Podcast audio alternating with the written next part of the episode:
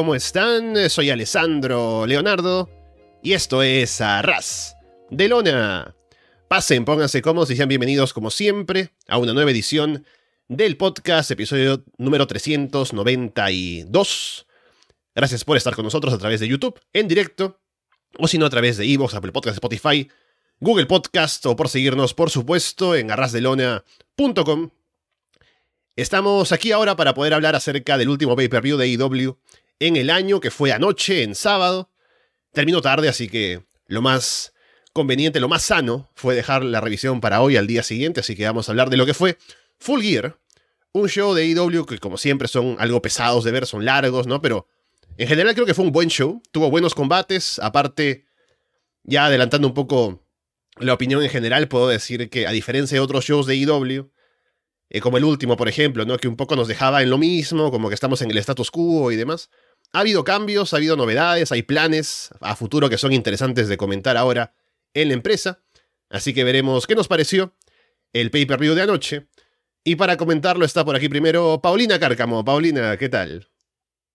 Hola, ¿cómo están? Vengo de reemplazo, que la gente sepa eso, que estoy de reemplazo hoy día, porque iba a estar Andrés, pero por problemas técnicos de su ciudad eh, no pudo estar acá, entonces yo asumí, porque como vi el pay-per-view, lo vi completito, y me pasó lo mismo, o sea, lo encontré bueno, me pasó que tampoco terminé tan agotada, eso que me quedé dormida en el último combate, pero fue netamente algo personal, yo creo que si hubiera tenido más energía, lo veía, pero aquí estaba, era las una y media, tirando para las dos de la mañana en Chile, entonces no había manera de, de pero justo lo vi en la mañana, y eh, nada, estoy como ansiosa porque creo que tiene muy, buenos puntos. Hay un par de cosas, pero creo que fueron más por parte del público que lo que pasó realmente en el ring.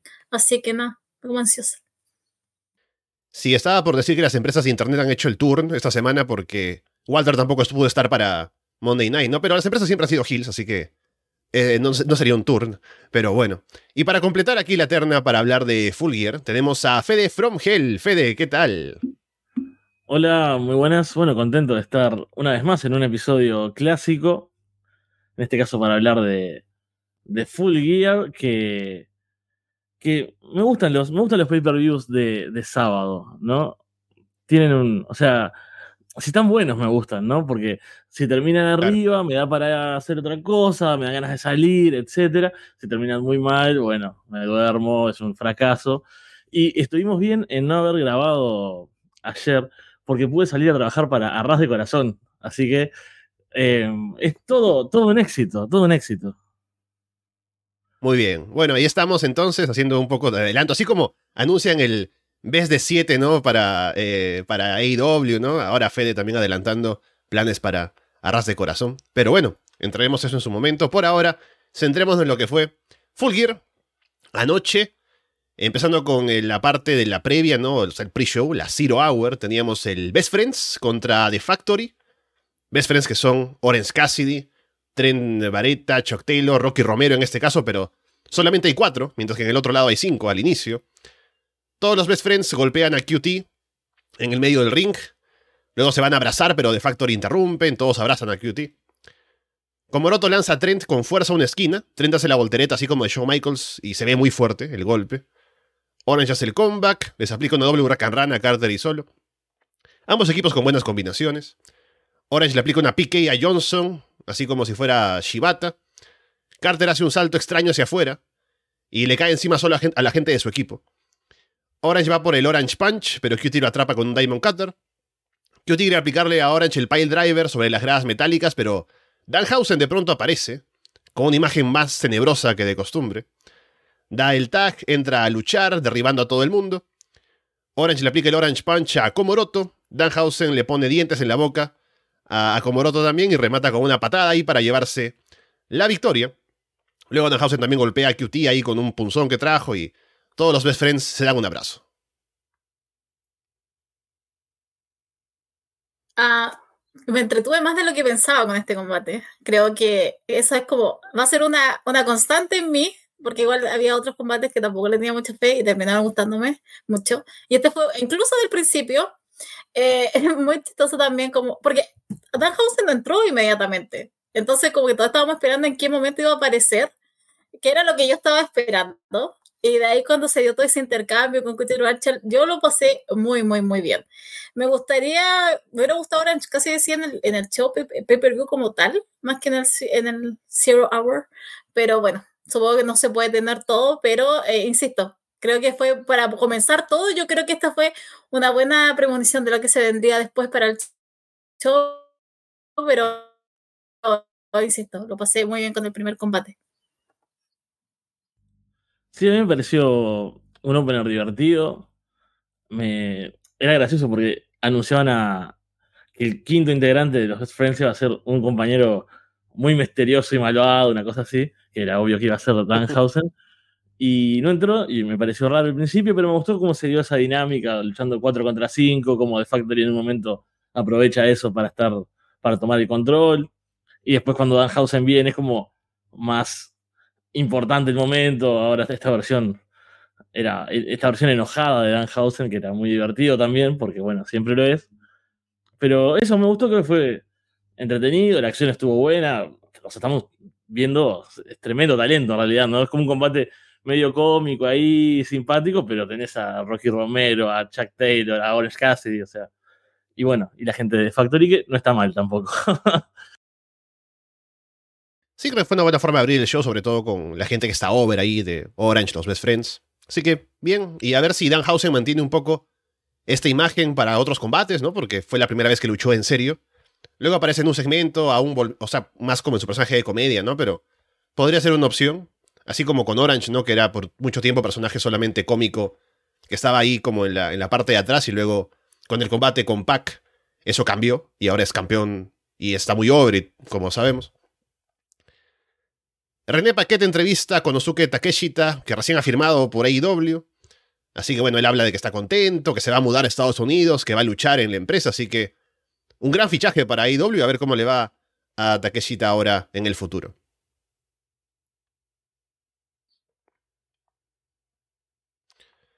Después tenemos el combate por la semifinal del torneo Eliminator, Ricky Starks contra Brian Cage.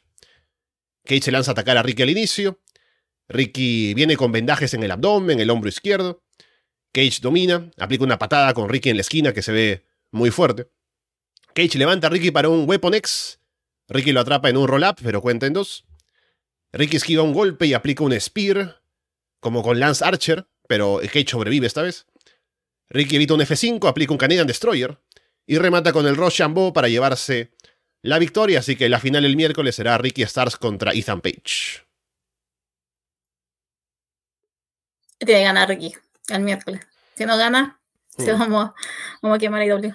Eh, entretenido combate. Brian Cage, de verdad que. No sé, creo que ha estado muy bien. Estas, estas últimas intervenciones que ha tenido, por lo menos en el programa, lo que ha estado con AEW. Ricky Star me da pena porque le veía su trasero y era tan bonita en el 2019 y ahora es como nada, no hay nada ahí atrás. no hay nada, entonces yo simplemente estaba en modo no sé, modo duelo, si se puede decir.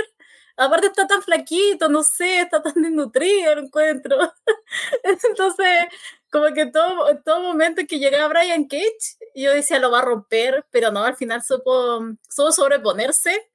Pero eso, yo estaba simplemente extrañando al Ricky Star del 2019 ahí en la NWA, pero bueno, supongo que me tendría que acostumbrar a este hombre fibroso, flaco y sin trasero.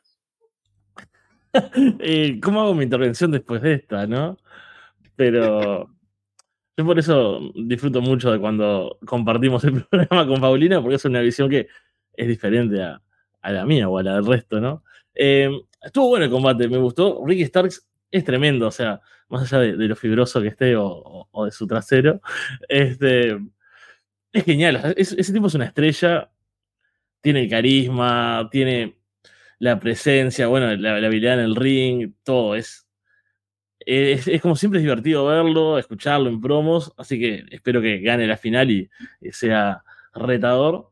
Y me encanta esa, esa Spear con Roll Up, que es con la que le ganó a, Lance Archer el otro día. Es muy linda y eso, es un tipo que también puede tener buenos combates con distintos tipos de, de luchadores. Es genial, espero que además de tener esta oportunidad le sigan dando cosas porque siempre es disfrutable. Sí, he tenido algunas dudas con Ricky Stars en los últimos tiempos, pero hizo una buena promo el último Dynamite en el ring siempre cumple, así que tiene siempre ese, ese potencial de ser una gran estrella, de, aparte el público está bastante con él, así que me gusta que esté ahora en la final. Es raro porque, o sea, como iba la historia hasta ahora, me parece que se perfilaba más Ethan Page tal vez como ganador, pero ya que MJF va a seguir siendo Hill, como parece que por el final del main event que ya llegaremos a hablar, y ahora él será el, campeón, el que van a retar. Como que Ricky encaja mejor como retador para ese combate, ¿no? En lugar que, Ethan Page, pero ya veremos qué pasa el miércoles y también, no solamente por este lado de la final, sino como MGF se presenta ahora como campeón también, el tipo a vencer para Winter is Coming. René Paquete entrevista a Eddie Kingston en backstage. Eddie habla de que vio a Jun Akiyama por primera vez a los 18 años, y decidió que ese era el estilo con el que quería luchar. Se le ve nervioso, emocionado, sin poder hablar bien, ¿no? Y solo quiere pensar en el combate. Y el combate, aquel, en el último de la Zero Hour, es Eddie Kingston contra Yuna Kiyama. Empiezan como midiéndose, haciendo algo de llaveo, hasta que Eddie suelta un chop al pecho y se ponen a intercambiar golpes. A Kiyama le aplica a Eddie un DDT en el filo de ring. Eddie muerde a Kiyama en una esquina antes de lanzarlo en un superplex. Intercambian exploder suplexes. Ambos quedan tirados en la lona. Eddie aplica el Hurricane, pero cuenta en dos. Aquí ya me aplica un Exploder, un rodillazo con la rodilla expuesta en la cara, pero Eddie sobrevive. Eddie aplica otro Hurricane y se lleva la victoria. Y luego Eddie está muy emocionado, ¿no? Se le ve agradeciendo a Kiyama. Hasta toma el micrófono para hacer una promo improvisada. Para agradecer, ¿no? A los pilares de All Japan, ¿no? Y promociona un rato el pay-per-view y luego le dice, no, ya tienes que irte, así que se va. Me encantó. Es que fue todo muy emocional. Fue todo muy. Él estaba, estaba con una fibra. Bueno, siempre está con esa fibra emocional, pero estaba más con este combate. Se nota cuando quiere las cosas de Vikings también, cuando le gusta. Eh, eso es lo que hablamos de Vikings. Yo ya estoy pensando, ya que Jeff salió campeón, lo podemos decir al abierto.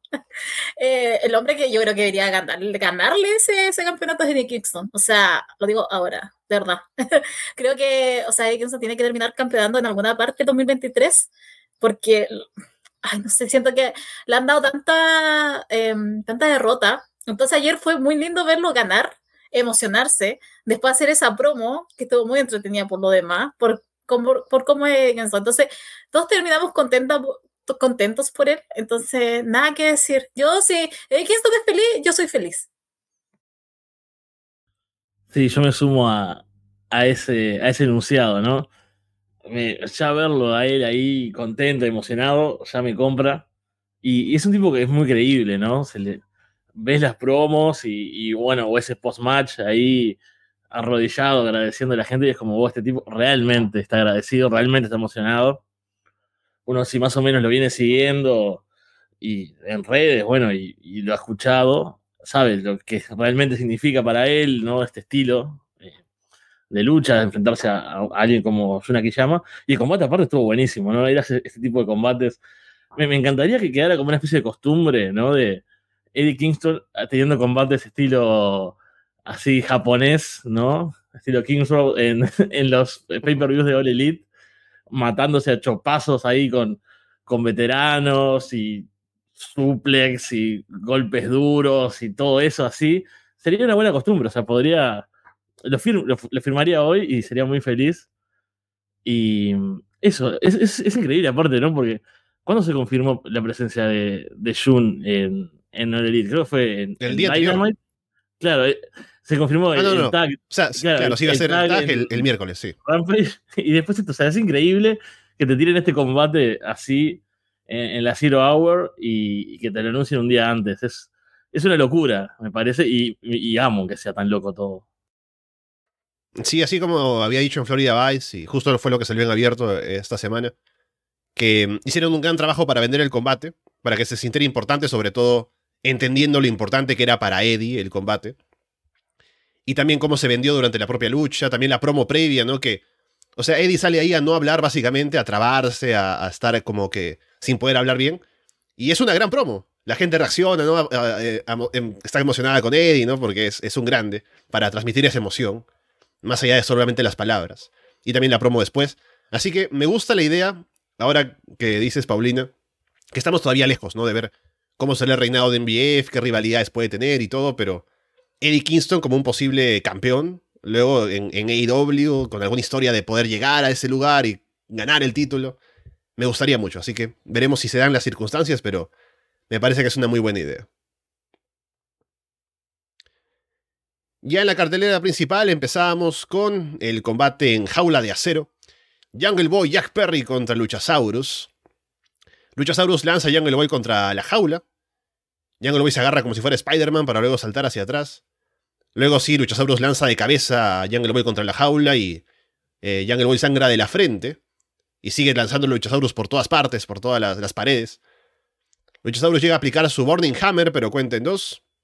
Christian Cage de pronto se roba la llave que tenía Mike Posey en, el, en ringside y abre la puerta. La seguridad viene a llevarse a Christian, Luchasaurus sale, golpea a un tipo por ahí. Jack va por él afuera, pero Luchasaurus lo lanza en una catapulta contra la jaula otra vez.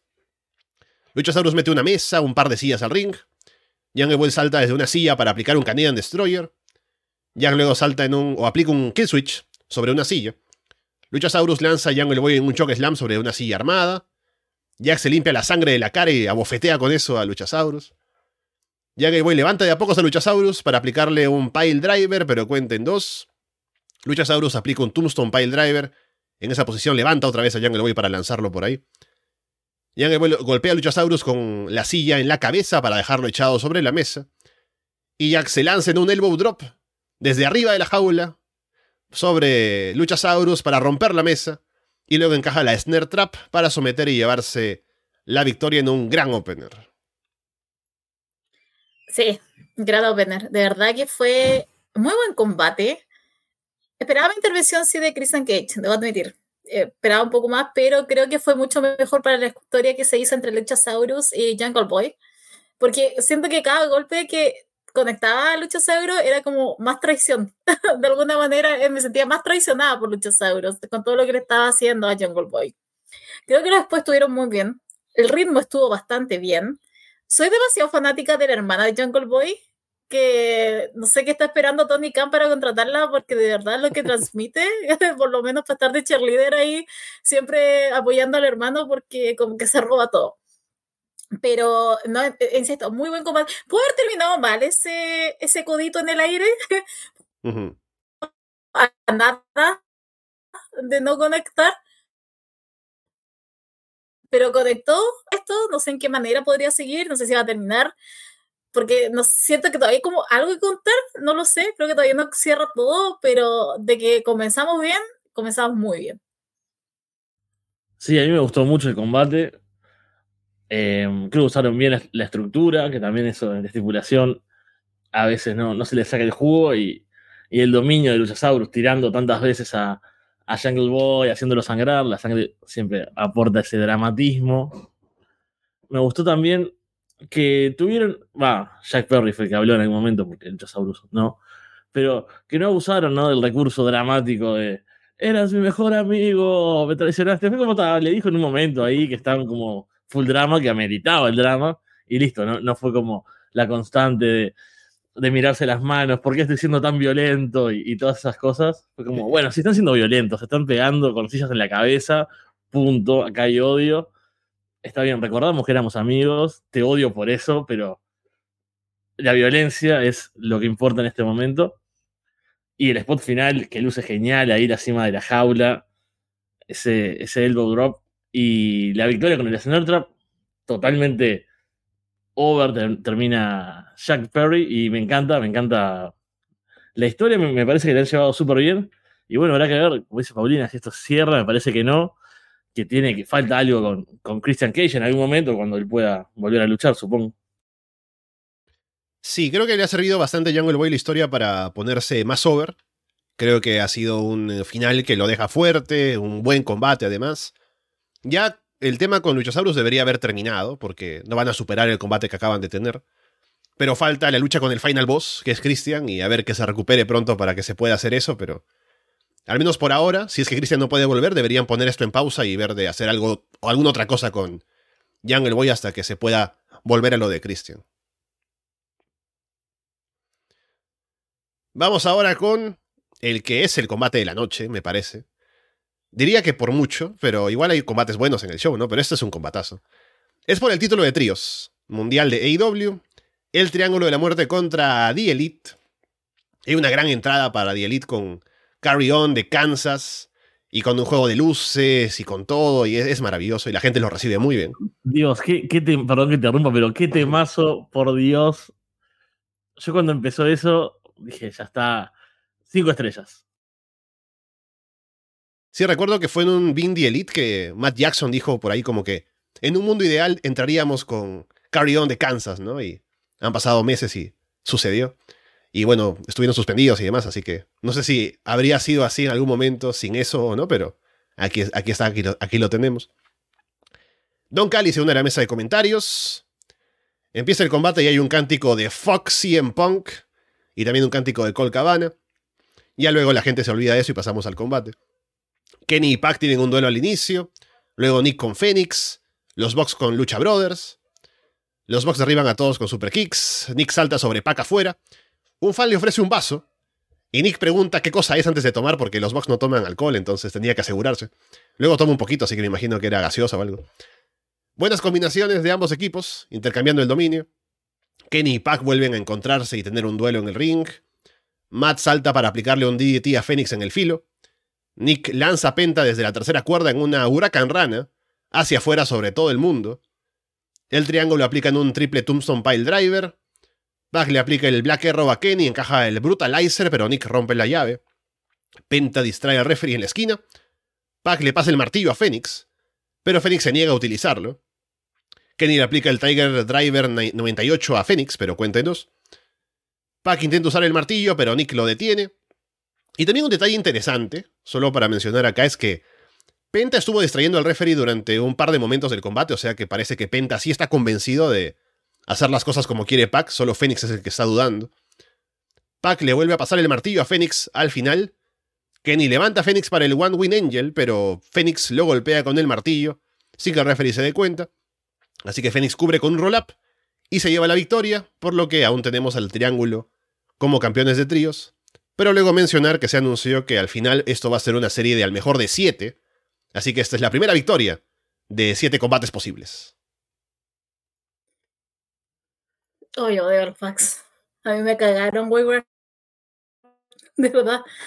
A mí esa canción yo no la voy a poder escuchar de la misma manera. A ver, entre todo el color que se dieron, así como que esperaban que estuvieran gritando Delete, que en algún minuto lo hicieron, pero fue muy corto. De ahí, ok, el combate. Yo tenía miedo que ganaran, pero después recordé que Tony Khan algo de sentido todavía tiene, eh, algo todavía, hay materia gris todavía en ese cerebro, entonces eh, no le iba a dar la victoria así como así. Además, yo creo que igual le importa a Cien Pan, no enojarlo más. Sé que todo lo que dicen es verdad. Eh, pero ahí yo, es una opinión personal, pero yo, a, mí, a mí no me gustan los Bucks, de verdad, tengo un odio hacia los Bucks, de verdad, no los soporto como que, por Andrés, pero yo me tuve que escuchar todo ese, ese, esa lucha hablando peste de los Bucks y por qué estaban acá, qué estaban haciendo, porque no se fueron, estos fueron los dos mejores meses que hemos estado con ellos fuera. Kenny Omega este va aparte. Kenny Omega es mi, es mi Kenny Omega. Pero los Bucks de verdad hay algo en ellos que no, no los soporto, me, me provoca como un odio visceral. ¡Oh! Ojalá tener algo y romper. Eh, pero dejando todo eso de lado, porque tengo ojos también, tengo un juicio, ah, puedo verlo, puedo verlo de, la, de la manera luchística, eh, estuvo muy bueno. O sea, los spots, los saltos, todo lo que saben hacer los Bucks con Penta, con Fénix, Pac, Pac, Dios mío, Pac, mi Pac. Yo de verdad que si perdían, yo iba a estar más dolida por Pac. Ahí me iba, a llegar a mí. Pero, o sea, es que no sé qué me pasa ahora con este anuncio que después hicieron que esto es un mejor de siete. ¿No podía ser un mejor de tres? Podríamos haber hecho algo más corto. Siento que ya está bien, pero igual hay movimientos que son muy repetitivos y va a ser cada una semana un combate, entonces no sé qué tan diferentes pueden ser. Eso es lo que me pasa un poco con esto. Creo que los siete es un exceso. Hubiéramos quedado en tres, hubiéramos salido desde paso rápido. Asumo que va a regresar esto a los Bucks y a Kenny Omega en los títulos de tríos es como, no se los vamos a dar tan inmediatamente, llegaron y nuevamente recuperaron los títulos. Entiendo esa parte, pero si se quieren tomar un camino más largo, podría haber sido menos largo, podría haber sido un poquito más corto y también hubiéramos estado, creo que algunos, contentos. Yo no tanto, pero bueno, supongo que tendré que aguantar de nuevo los bugs. Espero, los prefiero en el, allá en, el, en la edición de tríos, que se, se vuelvan a involucrar de nuevo en, en, el, en el de parejas. Pero de verdad que a, título personal, porque tienen que volver los bugs. Muy bien por Kenny Omega. Y lo que habíamos dicho también la semana pasada en el directo, creo que esto también da eh, borrón y cuenta nueva. De alguna manera, en un sentido totalmente, eh, no literal, pero creo que esto también nos da a entender que ya, no sé si ya pasó lo de siempre, porque siempre van a salir cosas, pero por lo menos lo que es AEW en Ring, o sea, ganar los Bucks y Kenny Omega. O sea, ellos son los que se quedan y bueno, sí, Pac tendrá que arreglar lo, suyo por su parte, pero me parece ya, ya que es un tema zanjado y ojalá ya no, no nos enteremos de más y más y más cosas. y aparte, por cómo está el público, uno puede decir que ni los fans ni los luchadores del roster quieren tener de vuelta así en Punk, así que creo que eso ya es un tema bastante cerrado. Sí, antes de, eh, pues, A mí igual, sí, lo del público lo había. Porque ese, ese fax en pan, después con Colcabana, yo creo que eso ya fue literal. O sea, ya el público ya tiene su versión. Igual cuando aparecieron los Elite, hubieron una, un, par de búhos, búhos pequeños, unos pequeños, pero que después cuando aparecieron no se escucharon. Entonces, totalmente fue ovación. Y ya, como decía, o sea, el fax y en pan ya fue. Yo creo que eso ya sella totalmente lo que, lo que ocurrió y lo que va a ocurrir de aquí en adelante. Bueno, primero me, sorprendió tanto odio a, a los Bucks, pero nunca puedo criticar a alguien por el odio, ¿no? Así que, porque es, es ser parte del lado oscuro, es eso, así que, bien, Paulina, no importa que odies a alguien que, que a mí me agrada mientras odies, está bien. Y bueno, del combate, a mí me, encantó desde, desde, el principio. Pasa que verlo en vivo tiene su plus, eh, la, emoción del momento, ¿no? De no saber qué va a pasar. Eh, bueno, el regreso de Elite, ya hablamos de, la entrada, que ahí yo ya, empecé muy arriba.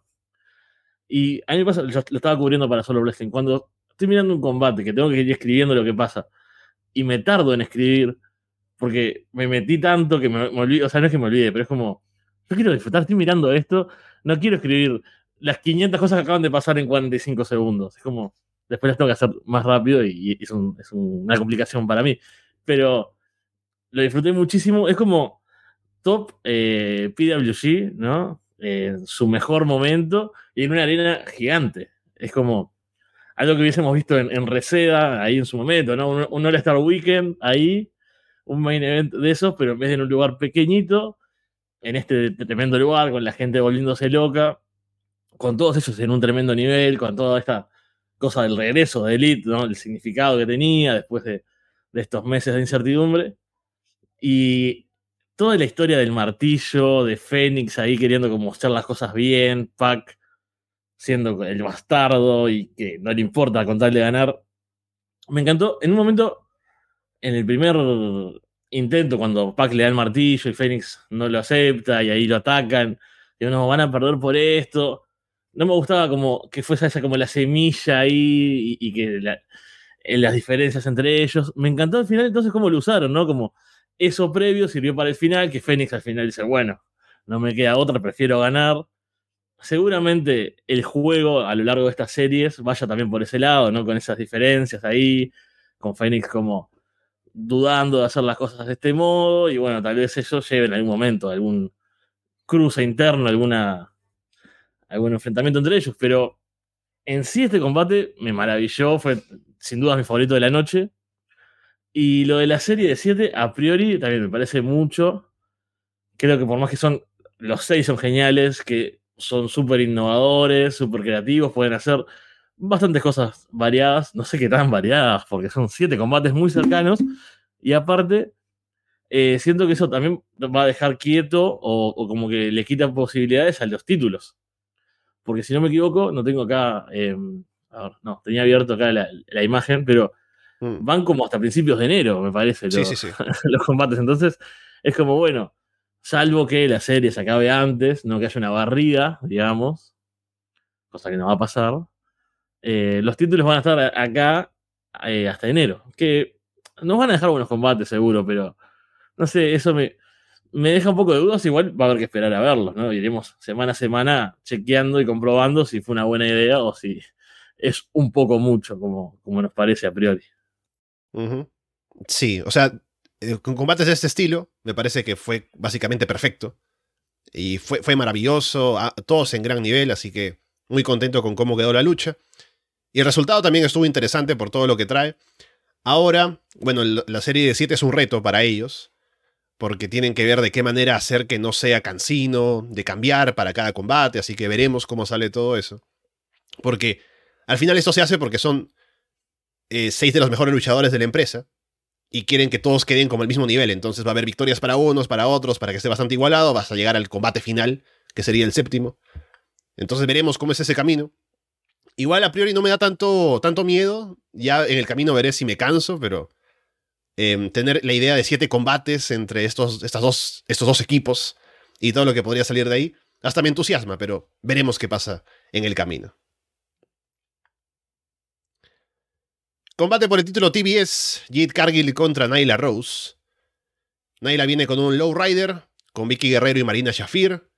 Noviembre siempre estamos en la fecha de recordar el fallecimiento de Eddie Guerrero, así que un poco el tributo. Jade viene con un atuendo como de los Thundercats.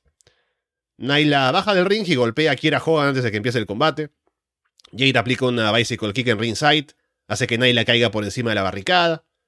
Nyla lanza a Jade contra las gradas metálicas y toma el control. Naila domina, el selling de Jade como que está por ahí, ¿no? Y un poco que pierden al público. Luego Jade escapa a la Beast Bomb y se recupera. Jade le aplica una Beast Bomb a Naila. Naila le aplica una, un Jaded a Jade. Jade evita un Swanton Bomb de Naila, aplica una Bicycle Kick y remata con el Jaded para llevarse la victoria. Hombres, ¿no se distrayeron con el traje de Jade Cargill? Yo estaba pensando cuando ahora Alessandro hizo la, descripción. Yo no, no puedo hacer comentarios como no el, de, de, Ricky Starr, porque bueno, tampoco sería el mismo comentario, o sea, sería. Pero ya me entiendo.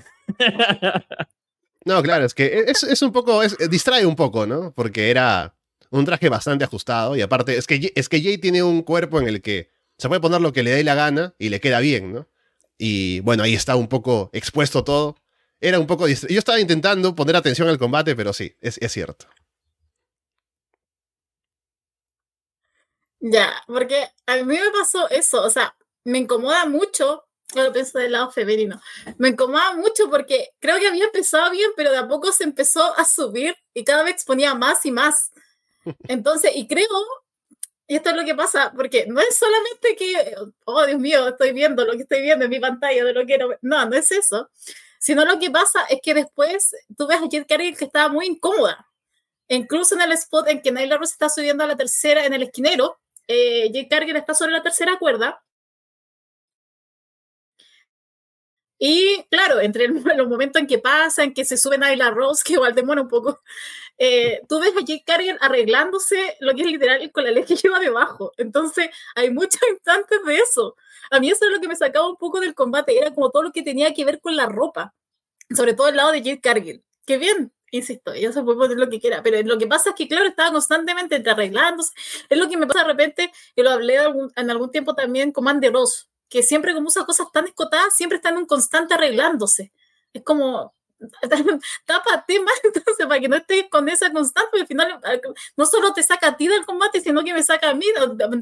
Lo que más veo no es el movimiento, es como te estás arreglando, tratar de que se baje. Entonces, esto fue lo que me pasó con, con el combate y creo que también ahí es donde se pierden como lineamientos de la lucha y pierde el ritmo porque como tengo una que está más preocupada en el, en el tema de su gear, su tema de su, de su ropa de lucha, eh, después cuando tiene que vender, claro, está como más preocupada de que no se le dé algo extra, más que, ah, tengo que vender este movimiento. Entonces, eso es lo que a mí me pasa, por ejemplo, en este combate.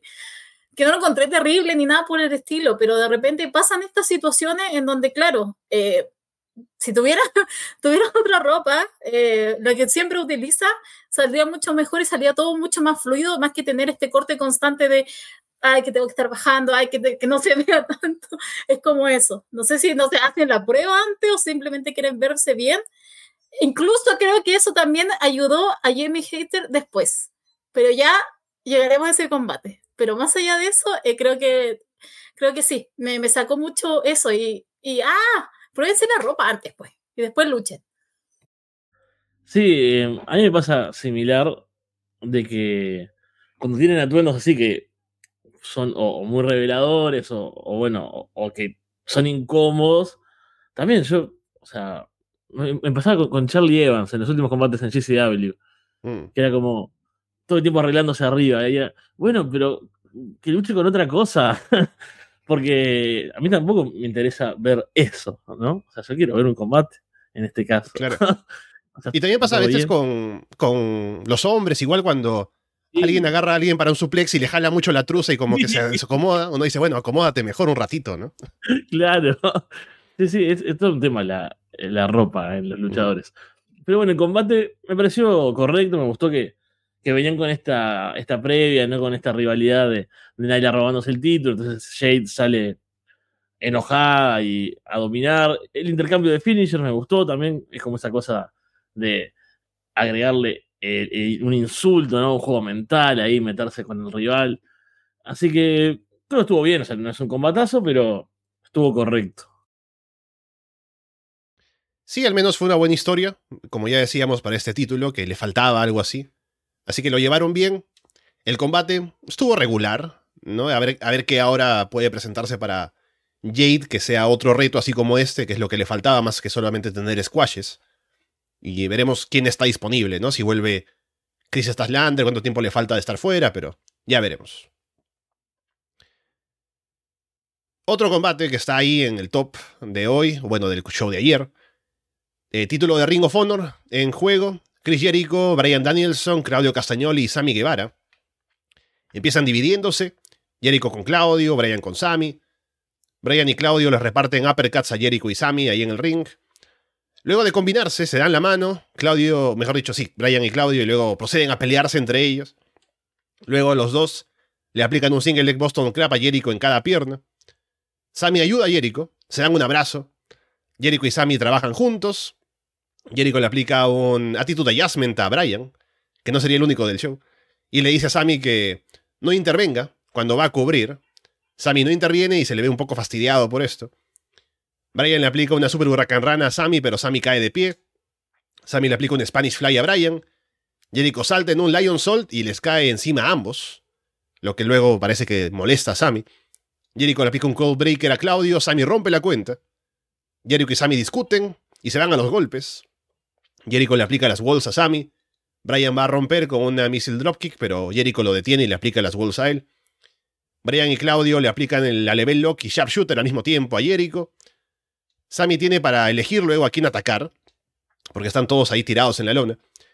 Y le da la mano a Jericho para ayudar a levantarse, pero luego le aplica el GTH, remata con un shooting star press, pero cuenta en dos. Sammy golpea a Brian con codazos, Brian se levanta sin vender y lo tumba con una bofetada. Claudio levanta a Sammy en un gorila press y lo lanza sobre Jericho afuera. Brian le aplica la Wisaku a Claudio, pero cuenta en dos. Y hay grandes intercambios ahí en un momento entre Brian y Claudio en el ring. Brian salta desde el filo del ring, pero Claudio lo atrapa y lo acomoda para aplicarle un neutralizer afuera. Sammy salta desde una esquina. Claudio lo atrapa y lo lanza hacia arriba para un uppercut. Claudio le aplica el Giant Swing a Sammy. Y Jericho llega ahí para saltar y aplicarle un Judas Effect, que no queda tan limpio, porque es difícil, o sea, está girando Sammy y Jericho tiene que pasar por encima para aplicar el movimiento.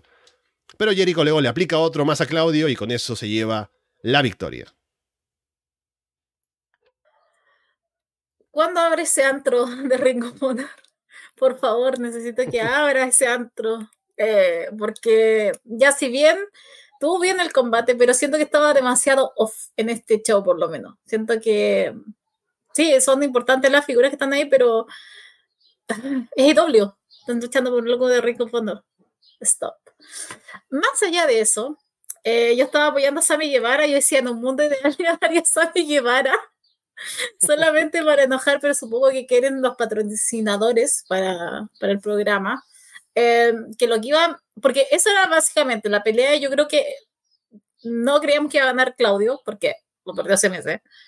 Eh, Sabe Guevara, bueno, más allá de lo que yo quisiera en la vida, en este mundo ideal, eh, no lo iba a obtener. Entonces, claro, estaba muy pendiente de lo que estuviera haciendo Brian Danielson. Y en este juego con Jericho, y de cuando estuviera, de cuando llegara, de cuando eh, se, se, golpearan. Me encanta que la dinámica de Jericho y Sammy sea simplemente ganar. En cambio, eh, lo que hace es eh, Claudio con, con Brian Danielson sea mostrar. Lo que le interesa simplemente, ellos lo quieren mostrar y como tener todo este, este código de honor. Eso me, me pareció muy, muy gracioso, por lo menos en el combate. Y entonces, claro, quedamos con esta constante. Me gustó ese intercambio que hubo entre Sammy Guevara y Jericho también, porque lo encontré muy entretenido. Que después, cuando hace ese post, Jericho dice que es lo que aprecia también de, de Sammy Guevara, aprendido del mejor.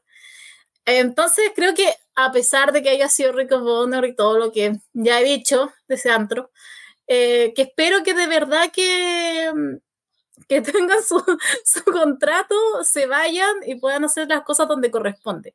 Pero que Jericho siga de campeón eh, también me gusta, porque me gusta Jericho campeón. Así que, pero honestamente yo esperaba a Brian Danielson, porque siendo que de figura también es el, es importante. Entonces, y aparte el público estaba muy con él. El, el público creo que toda la jornada, en todas las luchas, estuvo muy presente y se sabía que querían un ganador en específico. Tampoco creo que están tan enojados con Jericho, pero creo que también querían Brian Danielson y creo que estábamos todos con eso. A mí me gustó mucho el combate, la dinámica de los cuatro funcionó muy bien, todos en gran nivel. Lo de Jericho es, es increíble, ¿no? O sea, el momento que está teniendo con los años de carrera que tiene, es un tipo veterano, ahora no me acuerdo la edad que tiene, pero es, es impresionante. ¿Cuánto? 52. Tremendo, tremendo. Está en un gran nivel. Eh, lo vimos en este, en este show, el, de la máscara, no sé cómo se llamaba en, en, inglés, pero no sé si lo vieron en el video ahí. Claro, como el, el dinosaurio con traje de novia, ¿no? sí, o sea, es tan maravilloso de 8 que, que hasta hace eso. Fuera de, de, las luchas, va y canta disfrazado de dinosaurio con vestido de novia.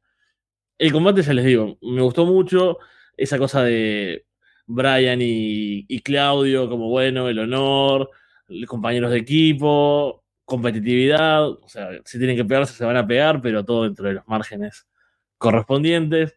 Sammy y Jericho también, su, su propio funcionamiento, compañeros de grupo, Jericho como, bueno, eh, haceme caso, Sammy ahí revelándose, pero también si llegara a mayores es como, bueno, aparentemente es algo que quedó en el combate, ¿no? Por lo que después dice Jericho.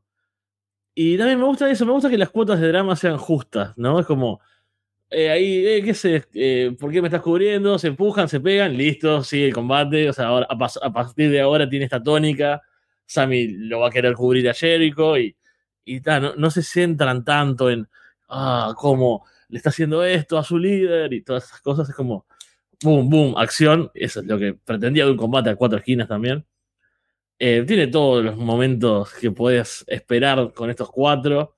Claudio es una máquina, eso no es nada nuevo, pero los momentos que entra, barre todo, vuela gente con uppercuts, el, el que le hace a Sammy cuando lo agarra es, es mm. para, para guifiarlo y, y, no sé, tenerlo ahí, eh, tweet fijado y cada vez que entres, verlo de vuelta, porque es, es hermoso. Me recordó eh, cuando hubo ese, ese, combate que comentamos, creo que fue el primer show de Arras de Lona que comentamos juntos, Fede, de Claudio contra, contra Sami Zayn. En NXT, ah, que lo levanta y lo tira hacia arriba, que es increíble. Me recordó un poco a eso. Sí, sí, fue, fue tremendo. Eh, de, es así de, de, los mejores que, que, ha hecho, y lo cual es mucho decir porque Claudio es, es maravilloso. Y a mí me gusta que haya retenido Jericho. Creo que la historia esta de destruir el legado de Ring of Honor da para más y da para que tenga un final épico, ¿no? Con alguien que restablezca justamente el honor a la empresa cuando, espero también, como dice Paulina, cuando tenga su lugar, cuando esté en una cadena de televisión. Creo que Tony dijo ahora en la conferencia de prensa o en algo que no quiere llevarlo a YouTube porque la marca merece más, estamos de acuerdo, pero por favor, uh -huh. que lleven a Ring of Honor a algún lado y que gane algo de independencia con respecto a, a All Elite. Lo más sí, chistoso ahora... va a ser cuando realmente termine en YouTube. Va a ser membresía. Eso va a ser lo más chistoso después de todo esto en tres meses más. Ya probaron algo con YouTube ahora, así para el pay-per-view en otros, en algunos países, ¿no? Así que algo por ahí puede salir. No sé si Ring of Honor, espero que no, pero ya veremos. Y estaba pensando sobre Sammy que a pesar de todo, o sea, ha pasado cosas con él, ¿no? De lo del público, las historias que estaban ahí que a la gente no le gustaba, los problemas en backstage en algunos momentos. Él sigue teniendo a Jericho como padrino, ¿no? Por eso está en este combate, por eso Jericho también lo hace lucir bien.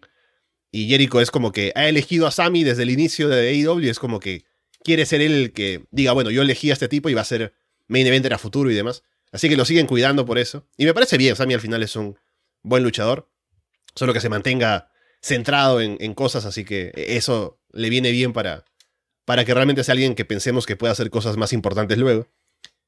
Y ahora que Jericho se quita de encima a Claudio porque a él lo cubre en el combate, ya viene Final Battle.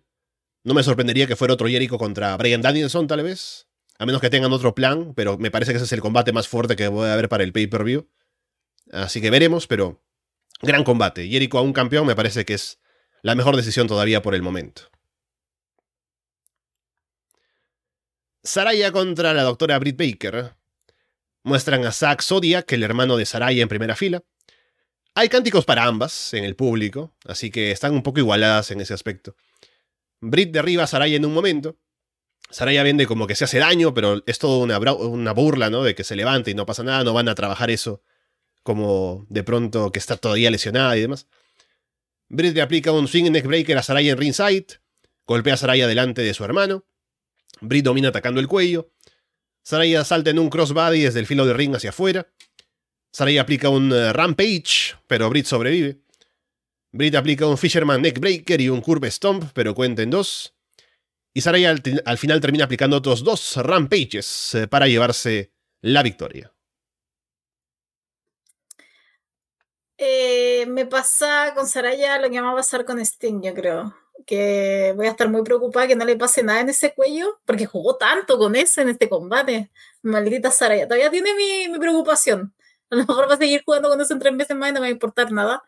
Pero lo que era ayer realmente estaba como, ah, porque hay, un, hay, un, hay un, varios movimientos en donde Britt toma el cuello, literal, la tira contra la lona o la tira contra el piso y Saraya queda inmóvil. Entonces, como que de repente, como que uno se pasa ese, puede pasarse esa película de que, de que algo pasó más allá. Entonces, claro, va a estar preocupado con Sting y ahora el hombre se está tirando como de nueve, piso, va a aparecer en Saraya lo mismo después en tiempo más, quién sabe, sobre el tiempo va a decir, pero sí, igual me, creo que, no sé, no quiero decir que estuvo, no estuvo malo para nada, pero tampoco estuvo así como, oh, Dios mío, esto fue el mejor regreso, no, porque también creo que hubieron un par de cosas que habrá sido la preocupación por mí que me sacaban de repente un poquito, pero creo, creo que estuvo bien. Eso es, creo que estuvo bien. Para haber estado fuera tantos años, creo que, no sé si me merecía algo más, más grande o, un poquito más, no sé, algo más, más sobresaliente, pero creo que dentro de todo lo que podría haber pasado, o lo que uno cree que podría haber pasado, creo que se supieron defender bastante bien, y al final aquí lo que importaba era Saraya, o sea, era, era ella, su victoria y que también podía estar en el ring. Así que, insisto, creo que habrá que esperar, habrá que seguir. No sé si va a seguir con lo de Britt Baker, va a ir por otra cosa, se va a enfrentar a Jimmy Hater, no lo sé, pero por lo menos por ahora, en lo que tiene que ver con este regreso, si bien yo hubiera esperado algo más, tampoco puedo decir que fue algo horrible, fue malo, porque de verdad que no lo fue. Pero sí esperaba, no sé, un poquito más, un poquito más.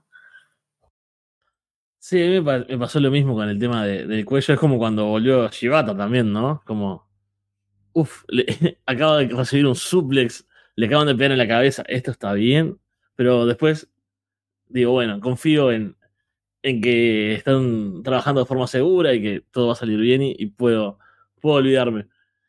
Estuvo bien, no fue un gran combate. En un momento un poco me, me aburrió cuando el recurso era uno aplica un movimiento y como, claro, hacerle un neckbreaker a Saraya es como, uff, pueden pasar cosas malas. Y ya le hace la cuenta, cuentan dos. Otro movimiento, cuentan dos. Como que eh, tuvieron ahí un lapso que era mucho de eso, ¿no? Eh, eh, movimiento, cuenta, movimiento, cuenta. Sin llegar a hacer como una cosa súper veloz y, y, como intensa. Entonces era como. Mm, me doy cuenta de eso cuando lo voy escribiendo, ¿no? Que, que, que solo escribo aplica neckbreaker, cuenta de dos otro movimiento cuenta dos. Y, ahí cuando voy repasando digo, bueno, no está pasando mucho más que movimientos e intentos de cuenta. Creo que estuvo bien como regreso de Saraya. Me sorprendió que ganara, porque no me hubiese extrañado que le dieran la victoria a Britt Baker, ¿no? Con lo importante que es y sabemos que, le han dado grandes cosas. Pero bueno, interesante para ver por dónde sigue esto y, y si a medida que vaya retomando la acción en el ring, Saraya también eh, vuelve a, un nivel más alto, ¿no? Sí creo que el combate estuvo bien, o sea, no fue malo, tampoco fue la gran cosa, pero como combate de regreso, que era como, es el interés de ver a Saraya, cómo le va a ir, ¿no? Creo que estuvo, cumplió, ¿no? Saraya al final gana, así que le establecen ya como una luchadora a tener en cuenta dentro del roster. Y es bueno que ya pasemos de esto de que ya vimos el primer combate. Ya sabemos que está bien, entonces ahora pasemos a que esté como parte ya regular de, la programación, ¿no? Y a ver qué puede hacer, en qué historia se puede meter. También salgamos de estas promos que estaba haciendo, que un poco generaban algunas dudas, ¿no? De que si se cree que está por encima de IW y demás. Así que quitémonos ya todo eso y pasemos a ver cómo ahora puede aportar al roster. Así que, bien, seguramente ahora que tome más ritmo de lucha y esté más eh, trabajando con otra gente, volverá a tener un nivel en el cual veremos buenos combates, mejores que este, pero como primera toma de contacto me parece que estuvo bien. Combate por el título TNT. Warlow, Samoa Joe y Powerhouse Hobbs. Warlow busca a Joe desde el inicio. Hobbs aprovecha para atacar a ambos y tomar el control. Warlow salta en un enorme Whispering the Wind desde la esquina sobre Joe y Hobbs. Y es un tremendo salto, o sea, estaban como creo a la mitad del ring los otros. Y Warlow llega ahí con el giro y demás. Tal vez exagero un poco, pero se sintió un gran salto. Warlow casi pierde el equilibrio al saltar desde la tercera cuerda, pero consigue hacer un Swanton Bomb sobre Hobbs. Joe salta en un tope sobre los dos afuera. Hobbs le aplica un Spinebuster a Warlow, pero cuenta en dos. Warlow bloquea algo que intenta Hobbs y aplica tres Power Bombs. Va a aplicar otra más, pero Joe golpea a Warlow con el cinturón y le aplica el coquina clutch a Hobbs para desmayarlo y llevarse la victoria, así que Samoa Joe ahora es doble campeón, campeón TNT, campeón de la televisión de Ring of Honor. Ay, Warlo. Te amo, Warlo. Ven, por favor, te pertenezco. Eh, ¿Sabes que te pasa con este combate? Eh, ¿Sabes lo que pasa con este combate? Que lo te corto. Maldita sea. ¿Y sabes qué me pasa? Que fue corto por Samoa. Porque el hombre ya no aguanta tanto, entonces había que acortarlo. Eh, me pasó eso. Me pasó que yo creí que iba a estar mucho más sobre todo porque es Warlock, Dios mío, como ese hombre no lo tienen media hora en pantalla todos los miércoles, creo que ganarían, llegarían al millón fijo, solo de mujeres viendo AW por, por ese hombre. Pero como te cuando piensa en las mujeres de que ven el producto, eh, lo tienen ahí, escondido. Entonces, para más remate, este combate fue muy corto, teniendo Powerhouse, teniendo a y bueno, Samoyo, que después ya con el con el triunfo yo dije, ah, ya, por eso es que volando un poco. Mira, yo me quejo que Samoya tenga el título, pero lo que me da miedo es lo que pueda hacer con el título, porque no sé qué, tan, qué tanto lo puede defender. No sé si se va a lesionar de aquí a dos semanas, porque el hombre igual está frágil. Entonces, y siento que si bien Warlock, no, yo creo que no es por culpa de Warlock que haya estado un poco más diminuto el título TNT, sí siento que podría haberlo tenido, por lo menos haber tenido un par de semanas o un par de meses más. Porque había potencial. Lo voy a defender a Warlock. Pero. y no, no viene de que es muy lindo, pero sino que realmente tiene potencial. Eh, pero me pasó eso, fue corto y siento que solo fue para beneficiar a Samoyo, que claro, más encima se beneficia después de lo que había hecho. Entonces, fue como, no me enoja a niveles así como impensados, pero tampoco es que esté como muy contenta porque, insisto, creo que nos faltó volver a Warlock y me da miedo lo que pueda pasar con Samoyo. Siento que si ha durado tanto con el otro título es porque ese antro llamado Rigo Bonor no está todavía, no lo puede defender eh, cada semana eh, y aparte, eh, no lo hemos visto tanto, entonces eso es lo que me, da terror de este nuevo campeón TNT. Pero Samoa yo lo sabe llevar y va a estar bien, yo creo, si lo, solamente lo lleva, pero en el momento en que haya que estar, haya que defenderlo, es donde a mí me vienen un poco de dudas. Bueno, primero me, me pasa que cuando veo tweets o cosas o fotos de, de, de Warlow, pienso en Paulina inmediatamente.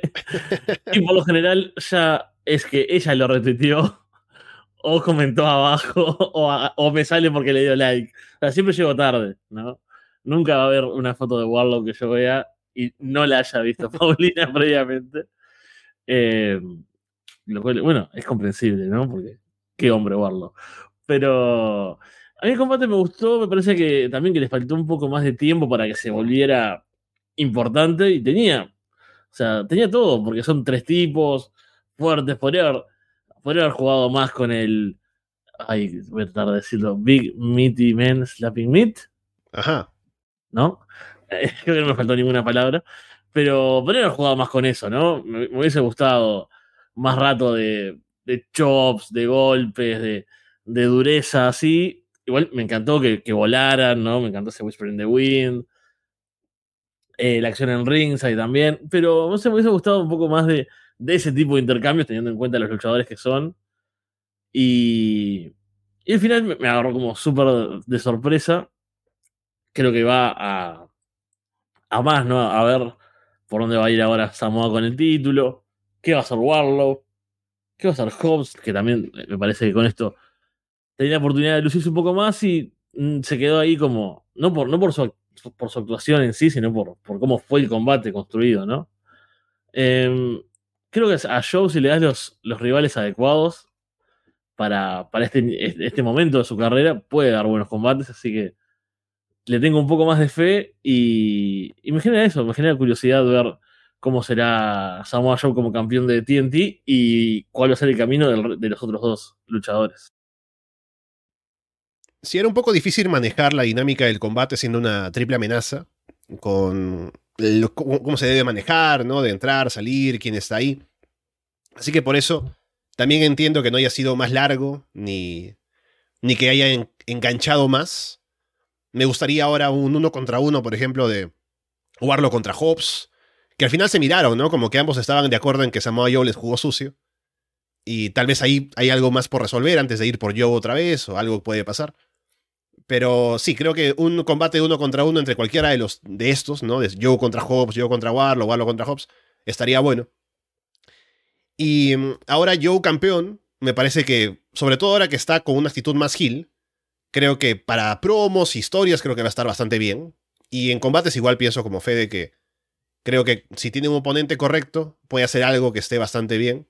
Así que quiero ver ahora cómo llevan a Joe como, como doble campeón, qué historia tendrán en mente para ver cómo aparece, bueno, por ambos frentes, ¿no?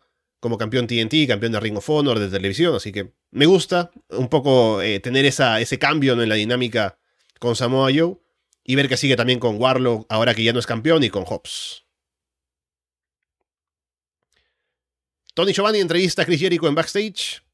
Jericho dice que lo que pasó con Sammy fue por competitividad, así que no, no es que le tenga rencor ni nada. Dice que Sammy será campeón mundial en algún momento, pero no por ahora. Orange Cassidy aparece junto con Dan Housen y dice que tiene un amigo, es campeón de Ring of Honor que se ha ganado la oportunidad de retar por el título. Es Tomohiro Ishii y será en Dynamite contra Jericho. Jericho dice que por mucho que digan que Ishii es un gran luchador, él aún lo recuerda como su Young Boy cuando era main eventer en WAR. Le dice que Ishii le cargaba las maletas, le sacaba brillo a las botas. Así que se encargará de su Young Boy el miércoles. Y luego Jay Hager se queda ahí preguntándole a Orange sobre la mochila, el título All Atlantic. Así que queda un combate también de Orange contra Hager para la próxima semana por el título.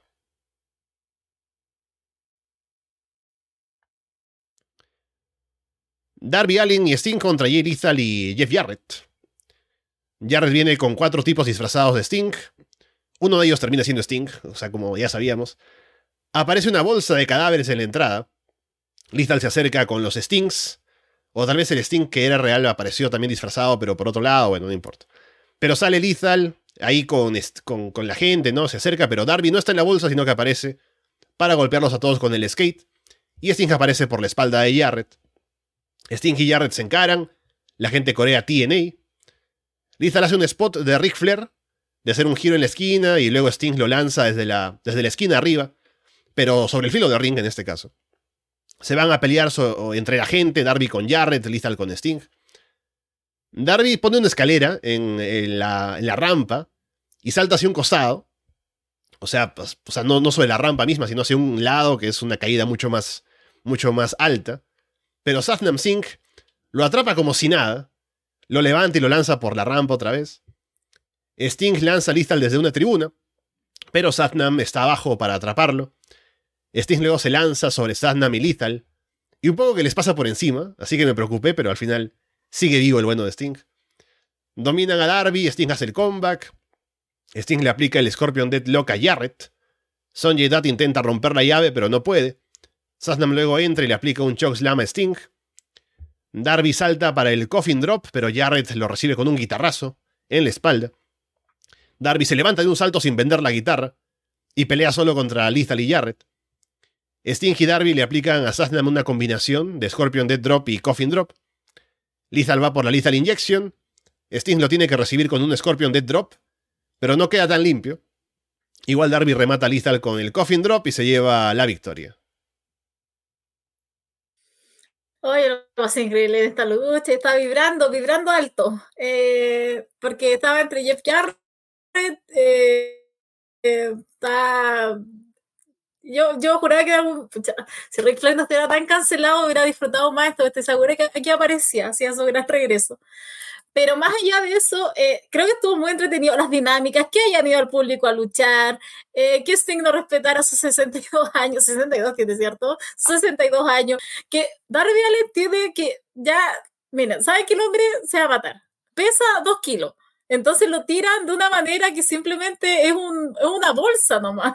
Cuando lo, lo toma Sandman, cuando. Sandman es cierto, no me quiero equivocar ahí. No voy a decirle Sandman, pero Sandman, Sandman. Ya, entonces lo tira, se involucran. Yo estaba, yo de verdad que estaba muy aburrida con esas intervenciones. Debo de hacer, de repente estaba como, ay, Dios mío, otra vez. Ah. Pero después ya cuando tuvimos el payoff con Darby, con Sting, creo que ahí ya voy a respirar tranquila y ya ya veíamos la victoria.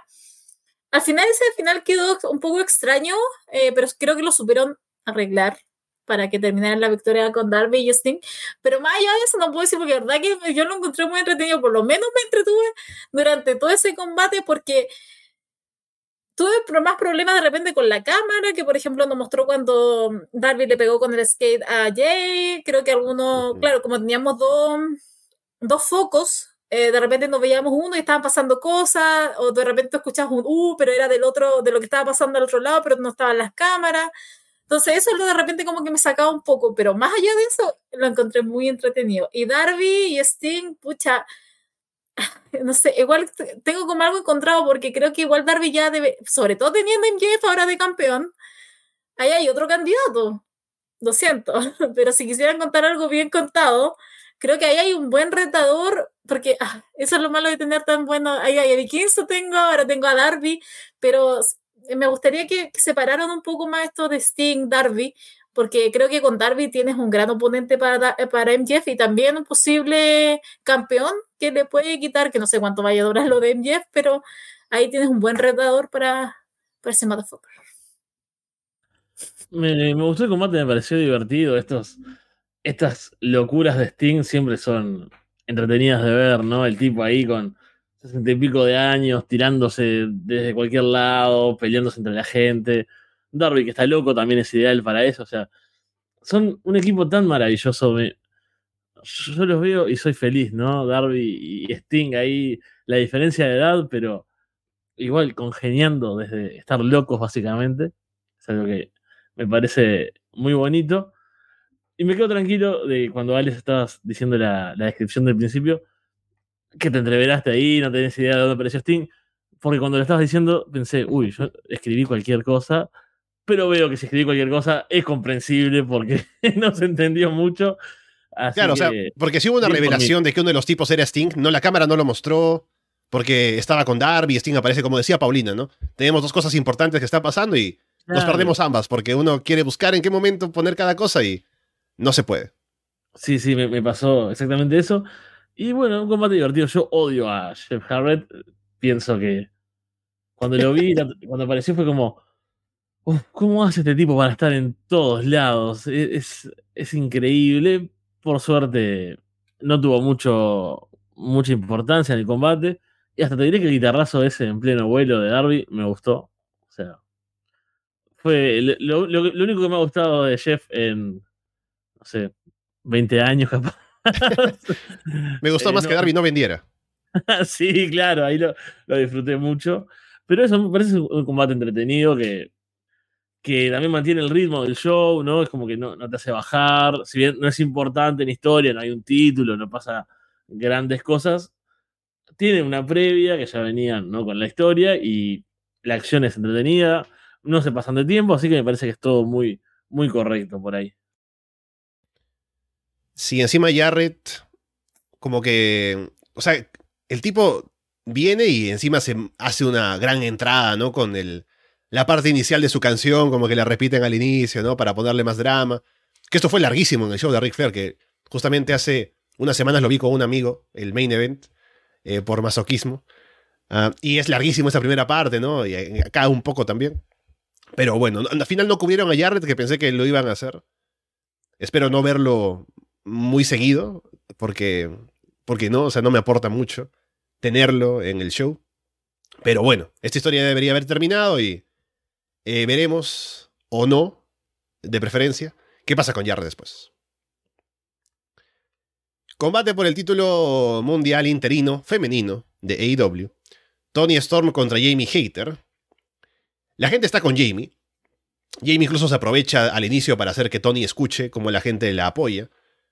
Y durante el inicio parece que sí, o sea, hay preferencia por Jamie, pero no es tanto como si lo sería por la parte final que la gente directamente abuchea a Tony porque no quieren que gane y quieren que, llame, que, gane Jamie. Se lanzan por ringside, contrapostes, la barricada. Jamie domina, se pone a discutir con el referee. Se toman de las manos, se intercambian golpes en el medio del ring. Tony termina con un cabezazo que casi las noquea a las dos. Tony sangra de la nariz. Jamie distrae al referee. Y viene Rebel para golpear a Tony con el cinturón desde afuera. Jamie aplica un neckbreaker sobre la rodilla, remata con un sliding lariat, pero cuenta en dos. El referee expulsa a Rebel de ringside. Tony bloquea un Ridcot lariat y aplica uno a ella. Britt Baker aparece ahí disfrazada como si fuera Sting en ringside. Le aplica un curve stomp a Tony sobre la correa. Jamie en el ring remata con un Storm Zero, pero cuenta en dos. Y la gente no está contenta con ese resultado. O sea, llegamos a un punto en el que también pienso, ¿no? Ah, ya, como saben que la que está over es Jamie, quieren hacer de todo para que la gente se convenza de que, ah, no, Tony se ganó esa victoria, ¿no? Pero la gente no estaba comprando eso para nada. Tony evita un Lariat, aplica el Storm Zero, pero Jamie sobrevive. Britt le quita la protección a una esquina. Tony se estrella ahí y Jamie remata con el Ridcot Lariat para llevarse la victoria. Así que Jamie Hater es ahora la campeona interina. Bueno, voy yo, ¿no? Porque Es campeona. Punto Paulina final. no sé qué sucede. Eh, bueno, me gustó el combate. Fue, ¿Qué pasó? eh, creo que estuvo a la ¿Qué altura, por fin. Fede, ¿estás ahí? ¿Me escuchás? Ah, sí, aquí estamos. Sí, aquí estamos, aquí estamos. Sí, Ah, ah. Entraba Paulina, no sé qué pasó. Sí, por eso, pero no, no sé. sí. Desapareció. Tal vez. ¿Estoy acá todavía presente? Ahí está, sí, Paulina, adelante, sí, te escucho, te escucho. Dale. Fede, por favor. Yo no, la veo a Paulina acá. No sé, no sé qué pasó. Ah, Debe ser por eso. No, pero aquí sí, No, sí no la vemos. ¿ah? En la transmisión sí, sí veo a Paulina todavía. Estoy aquí. Estoy aquí. Estoy ¿Y no la escuchas tampoco, Fede? No. Ah, qué extraño. Ah. ya, pero puedo dar mi opinión y tú después le das el pase a feo, ¿no? Em, salgo Sí, sí, no sé cómo. No, mira, que salga. Pa- Paulina ve hablando y tú, Fede, ve saliendo y volviendo a entrar a la página porque algo habrá pasado. Dale. Ok. Ya, mientras estábamos en eso, creo, a mí me encantó este combate porque me fue ganando de a poquito. porque de verdad que estaba como muy, eh, a ver, ¿cómo decirlo? Antes, la semana pasada creo que estábamos muy en un 50, 50, un 51, 49. Ujú. Porque si bien Tony estaba muy bien posicionada, lo estaba haciendo excelente, ella como, eh, como lo estaba, eh, lo estaba llevando, eh, estaba muy bien. Pero Jamie Hater tiene al público en la mano. Y yo creo que Tony Khan ya ha aprendido, por ejemplo, del último caso que tuvo, que fue con The Claim, que no le dio en el pay-per-view, y el público estaba totalmente está enojadísimo. Y creo que hubiera sido esto, pero llevado al doble, si es que no ganaba Jamie Hater. Aparte que lo ha hecho espectacular, de verdad que lo ha hecho muy bien ella. Me ha ganado porque de principio a mí no me, no me llegó. Entonces, em, entonces, claro, tenemos esto, tenemos este, este momento culmine en donde a mí igual me ha ganado Jamie me ha ganado con todo, los reveladores. Y en este minuto estaba, estaba igual, estaba con otro, con otro atuendo más tapado. Eh, entonces, creo que igual en algunos momentos, en algunos movimientos, creo que lo podía incluso, lo hacía mucho mejor y hacía que todo fluya. La química que tiene con Tony Storm, o sea, si esto después tiene una revancha, como que hasta no me enojaría, porque, insisto, creo que ahí hay una muy buena dinámica. Entonces, creo que escuché que se quería ir a, Stardom, quería estar un tiempo ya, pero no lo sé. Rumores son rumores. Pero creo que llamemos como es, es campeona campeona de IW. Me carga ese interino. Creo que ya vamos quitando la tonta Rosa con lo que la amo. Soy una defensora. Creo que IW le jugaba muy, muy sucio a, a Thunder Rosa. No sé qué le pasó. Yo no la recordaba así. Lo siento que se, no quiero decir que se la comió IW, pero no sé qué. parece que todo, todo, toda personalidad que tenía eh, desapareció. No sé qué le pasó, honestamente. Pero no le quiero echar toda la culpa a Thunder Rosa. Entonces, para mí, es campeona campeona de W Jamie Hater, quitémosle el interino, por favor, y más que merecido. Sí, em, a mí me gustó el combate, como decís, tienen tremenda química, tienen estilos que son similares también, ¿no? Ahí van a pegarse duro. Tiene, bueno, Tony termina sangrando en algún momento. Se sintió también dramático ahí, era, bueno, puede ganar Jamie Hater, la gente se va metiendo, no quiere que gane Tony Storm, que también igual me parece que tiene un rechazo como demasiado, ¿no? O sea, para mí es buenísima. Pero entiendo también que las ganas de ver a Jamie teniendo algo eran más grandes y eso es lo que te termina haciendo apoyarla y rechazar un poco a, Tony Storm. yo no soy muy fan de las intervenciones por lo general, pero creo que estuvo, estuvo bien llevado. Es parte también de, de la historia, de, bueno, de cómo funcionan Brit, Jamie y, Rebel. Así que iba a decirle Riva, ¿no? Entrando full en, la historia. Pero eso me gustó, creo que, que Jamie Hater se merece tener el título, puede dar cosas interesantes y también, como decía Paulina, una revancha no me molestaría, así que a ver qué sucede ahora en adelante. Y otra vez perdí a Paulina, no sé si vos la seguís viendo. Yo sí la veo. Paulina sí está por acá. Es que el internet. con este odio, Fede. El internet misógino de Fede. no, Basta, hemos tenido semanas increíbles, ¿no? No eh, bueno, ahora, un poquito recién mientras vos vas presentando. Ok, ok. Bueno.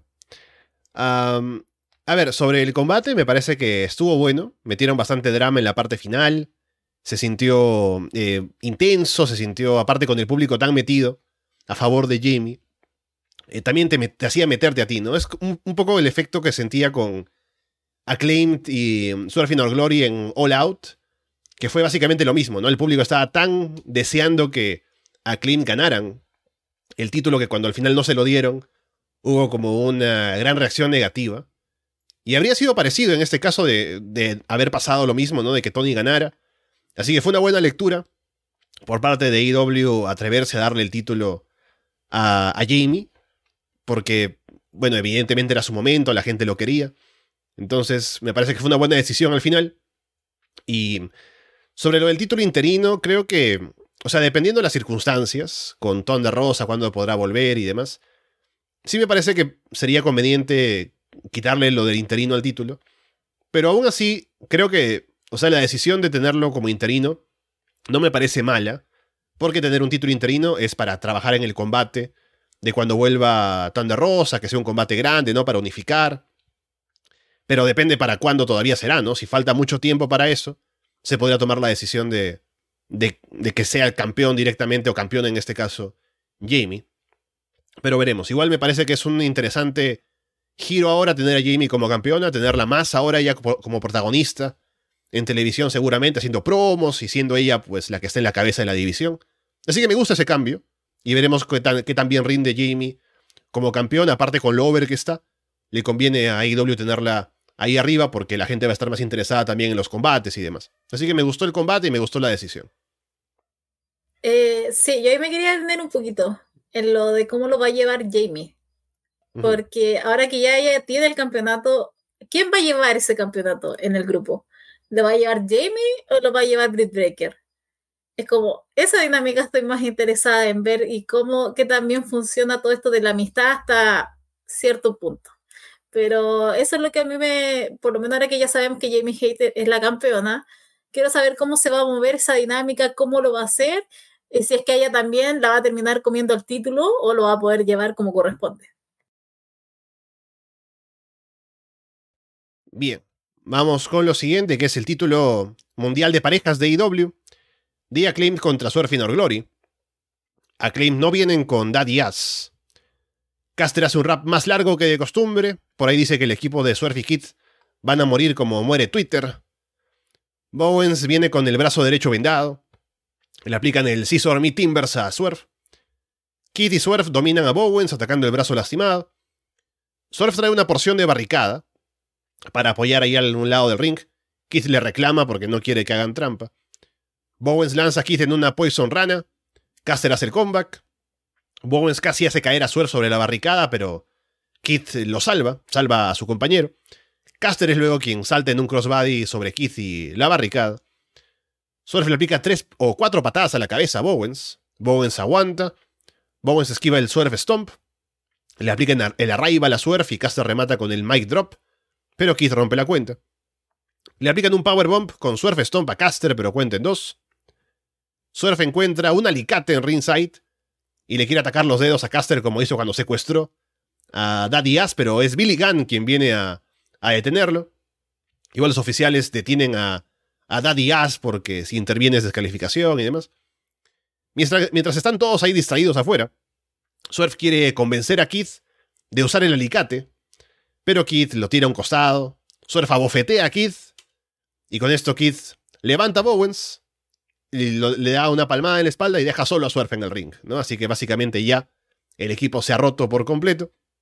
A Claim terminan aplicándole a Swerve un finisher nuevo, ¿no? Que es que empieza como un, un Magic Killer, pero es con un giro hacia arriba y bueno, al final Bowens cubre a Swerve y se lleva la victoria. ¿Sabes qué me sobró este combate? Porque creo que esto era mucho mejor en un semanal. Creo que, porque acá no era la historia de los títulos, sino que era la historia de Swerve y Kid Lee. Y eso, por eso han hecho lo mismo y ahora tiene buen impacto en un semanal, insisto.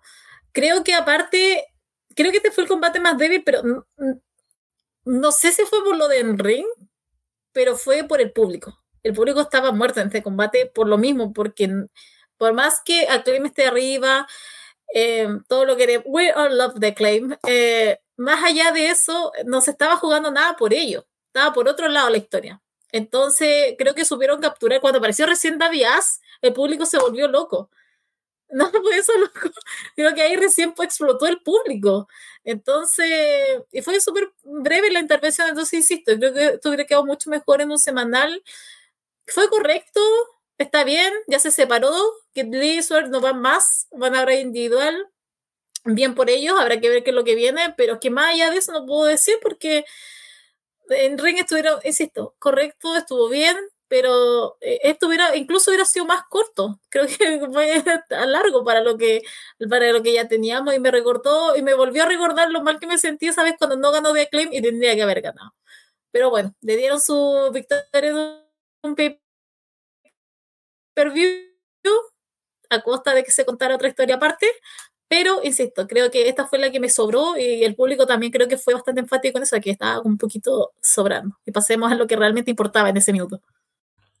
A mí me pasó que recuerdo, creo que es el primero que me gustó más, estoy casi seguro. Es el que, el primero es el que gana Sword in Our Glory, ¿no? Sí, sí. ese me encantó y también toda esa sensación de, oh, cómo no ganaron acá y, y lo emocionante que fue.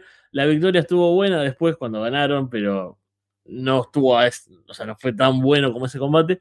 Y este incluso está un escalón por debajo, pero igual me pareció que estuvo bueno.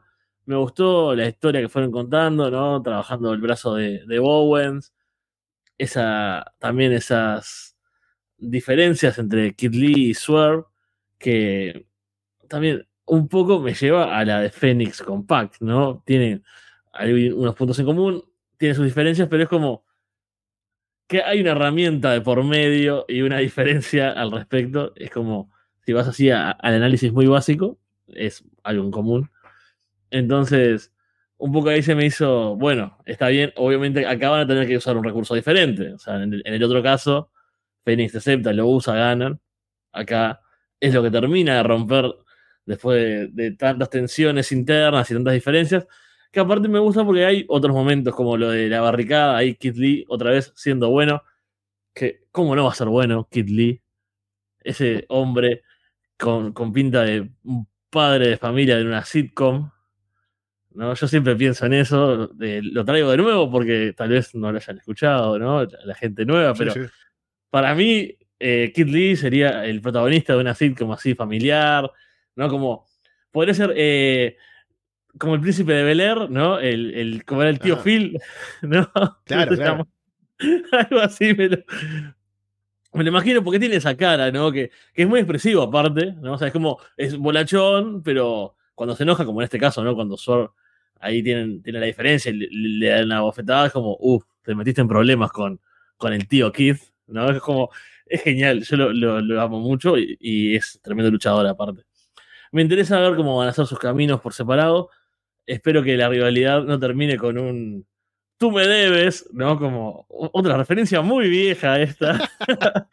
Esto, estoy, con, los, con, con la nostalgia full, pero yo creo que sí, que el combate, como decía, está un poco por debajo de los otros. No terminó de aprender a la gente también, como dice Paulina, creo que tiene que ver con la duración del show, con el lugar de la cartelera, con lo que se viene después, las expectativas. Y con. Que bueno, la gente también lo que disfruta mucho es toda la parafernalia en torno a The Acclaim, ¿no? Los raps, las catchphrases, el Scissor Me, eh, Billy Gunn. Igual no quiero dejar de lado que han tenido una gran mejora en el ring lo hacen súper bien, o sea, se nota todo el crecimiento que han tenido a lo largo de estos años en, la empresa. Así que también se abren cosas nuevas, está interesante. No fue un combatazo, pero en cuanto a historias y, posibilidades, me gusta. Sí, es em, claramente el más débil de los tres combates que han tenido. No por ser malo, sino porque los otros dos fueron bastante mejores y también por el público que estaba bastante cansado, ya se parece, ya aparece según, bueno, lo que vimos a estas alturas del show. Y también porque estaba bastante claro que era solamente el combate para cerrar la rivalidad, que se separaran Surfing or Glory. Así que era como un trámite, ¿no? Cerrar la historia, que de aquí me ganen otra vez reteniendo y que se separe el otro equipo. Se consiguió y ya está. Y más allá del combate, o sea, el combate estuvo bien, pero no dejó mucho más.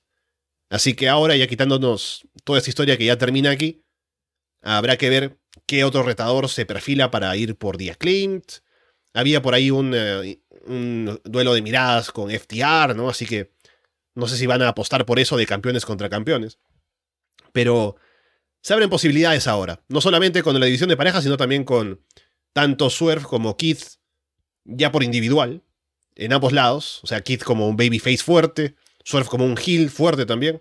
Así que creo que más importante que este combate en sí mismo es lo que viene después, para cada uno de los participantes. Así que, más allá del combate que no estuvo mal, creo que no fue de pronto algo fuerte para ver por sí solo. Y con eso vamos ya con el main event, título mundial de AEW, John Moxley contra MJF. MJF sale y la gente está completamente con él. Disfruta él su baño de popularidad ahí entrando, ¿no? se pone en el busto de una chica que estaba por ringside y la gente está con, apoyando incluso con un cántico de nuevo campeón. Y abucheos para Moxley. No cuando está entrando, porque la gente igual lo recibe bien, pero ya en el ring están claramente todos deseando que MJF gane el título. Moxley se acerca de inmediato a MJF y le suelta un golpe en la cara. Moxley saca, o más bien MJF saca a Moxley del ring y hace como que va a saltar, pero no. Moxley se mete con el público también, ya que está recibiendo abucheos. Moxley domina. MJF le escupe Coca-Cola en la cara o algo en ringside. MJF pone en la mesa de la campana, cerca del ring. Le aplica a Moxley un pile driver en el filo y vende que se lastima la rodilla izquierda. Moxley le aplica a MJF un pile driver desde el filo de ring sobre la mesa afuera. Moxley ataca la rodilla lastimada, aplica un paradigm shift saltando desde la esquina, cubre pero MJF pone la mano en la cuerda. Moxley invita a MJF a un intercambio de golpes. MJF jala al referee para ponerlo en el camino y hace que Moxley lo golpee por accidente. MJF se pone el anillo en el dedo, pero William Regal aparece para amenazarlo con que no lo haga porque había hablado MJF de que iba a ganar sin el anillo y demás. MJF lo suelta, le saca el dedo a Regal, golpean a otro referee ahí cuando hay un forcejeo por un sleeper hold. Moxley aplica el Bulldog Choke, pero bueno, MJF se rinde, pero no hay referee que lo haga válido. Moxley suelta la llave porque piensa que ha ganado, pero Regal le dice que vaya ahí a reanimar al referee. Y mientras Moxley lo hace, Regal le pasa la manopla a MJF. MJF se la pone en la mano, golpea a Moxley con ella y cubre para llevarse la victoria. Así que MJF es ahora el campeón mundial de AEW con ayuda de William Regal. Al fin, al fin John Moxley va a tener sus vacaciones. al fin se va a poder ir a relajar un minuto. Parece que noche no va a estar nada en el medio Scrum, así que por lo menos hasta el miércoles vas a tener unos días libres. A ver, de lo que fue el combate, anoche como dije me quedé dormida. Había empezado súper arriba y de repente cuando, no sé en qué minuto, de verdad que no sé en qué minuto, pero me quedé dormida, miré para otro lado y caí. Claro, después en la mañana lo pude ver nuevamente. Lo pude ver, porque vi los como tres minutos y después ya, como dije, me quedé dormida y el otro día volví a los tres minutos más el combate. No, no vi nada no había, no, no había, incluso como de repente Google te da las noticias, entonces yo dije, no, ya me tiene identificada, eh, para que no me... No... público parece que ahora sí me perdió, ¿no? Ahora te escucho. ¿Estoy acá? Pero sí, por un momento saliste. Ah, ahora, ahora estás de vuelta, sí, sí, sí. Ah, ya, ok. sí, había ese connection loss. Ya, eh, entonces, eh, como digo, estaba involucrada quería ver lo que tenía, que lo que iba a pasar.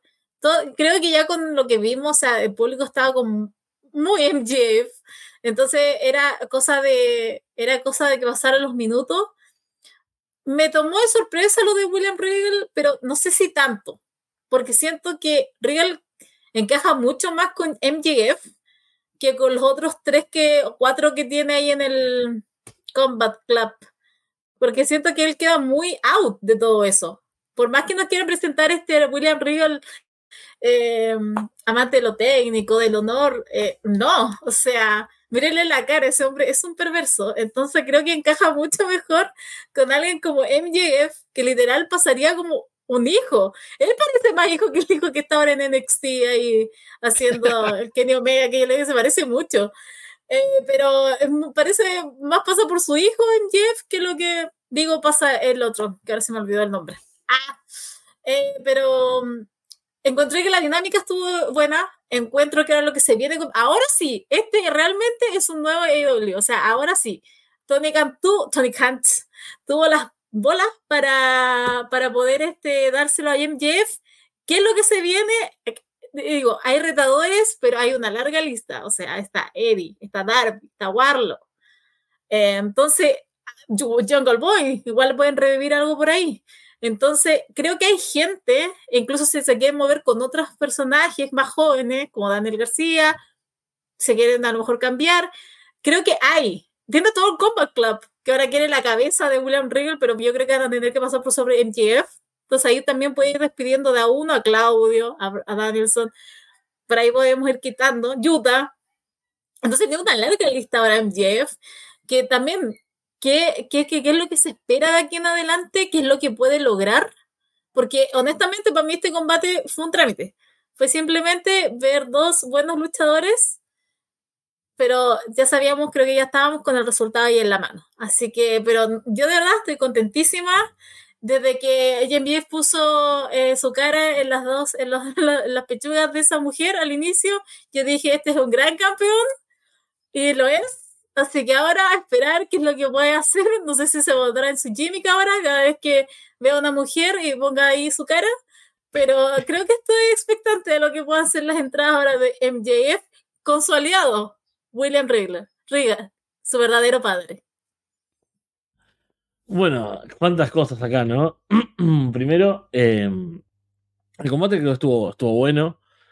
Salieron cada uno a hacer lo suyo. Mox rápidamente se adapta al público y, y lo lleva tremendo. O sea, de Mox hemos hablado también, no sé, en CCW, por ejemplo, cuando era campeón hasta hace poco. Y también tenía que eh, tener el público en contra y rápidamente sabe cómo llevarlo y, y, que sea natural y que no se entone con él. En cuanto a la acción, también clásico Mox, MJF a buen nivel también, como siempre. Creo que eh, tuvieron contar lo que tenían que contar, estuvo buenísimo por todos lados. Y después, bueno, yo ya quiero llegar a la, a la parte importante, porque, como decimos, el combate estuvo bien, pero lo que importa es, es la historia y lo que se viene, ¿no? A mí, lo de William Real me dejó con la cabeza explotada, o sea, es lo que les decía hoy de, de cuando estoy cubriendo que dejo de escribir, claramente fue este uno de los momentos.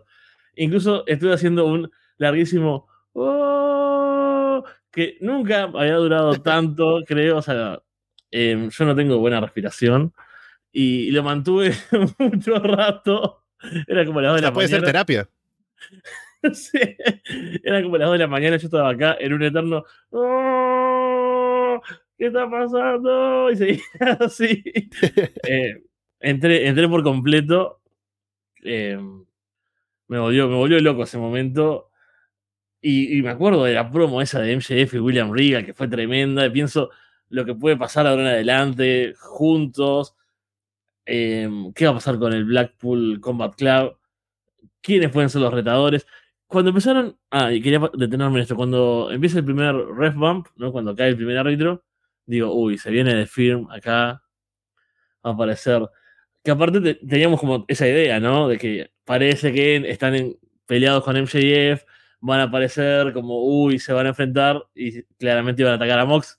Y yo ya, me empecé a frustrar previo, ¿no? O sea, yo ya estaba, fue la ansiedad.